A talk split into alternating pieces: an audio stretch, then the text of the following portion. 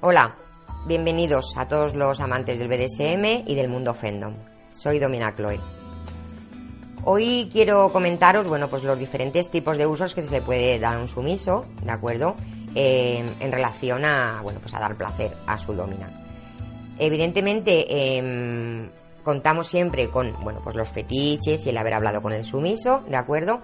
Pero, bueno, pues eh, yo principalmente me gusta eh, usarlos de choferes, genial, me recoges a tal hora en casa y me traes de casa, me traes de vuelta a casa a tal hora.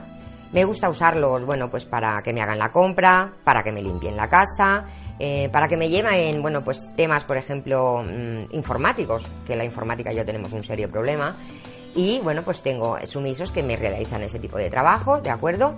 Y bueno, pues em, para todo lo que se te ocurra, quiero decir, siempre contando con los límites y la disponibilidad del sumiso, cuando tú dispongas de él de ese tiempo, puedes darle el uso, bueno, pues que tú consideres. Puedes usarlos, eh, bueno, pues de muebles humanos, ¿de acuerdo? ¿Les gusta?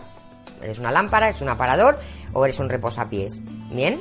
Em, y está también, bueno, pues eh, los que le gusta eh, sentirse ceniceros, eh, close que eso es, bueno, son usos eh, bastante eh, radicales, pero bueno, eh, ya os digo que a mí mis sumisos me gusta usarlos, pues mm, independientemente de, lo que, de la sesión y de las prácticas que hagamos, yo dispongo de ellos, bueno, pues como choferes, chachas, me van a hacer la compra, me van a mirar el teléfono, mm, diferentes usos. Eso ya, bueno, pues depende de los gustos que tengáis y de, y vuelvo y repito, de eh, las cualidades del sumiso, deberéis adaptar eh, su uso a, esas cualidades y os pueden ser muy útiles, os lo aseguro. Em, hay sumisos lámparas que son perfectos.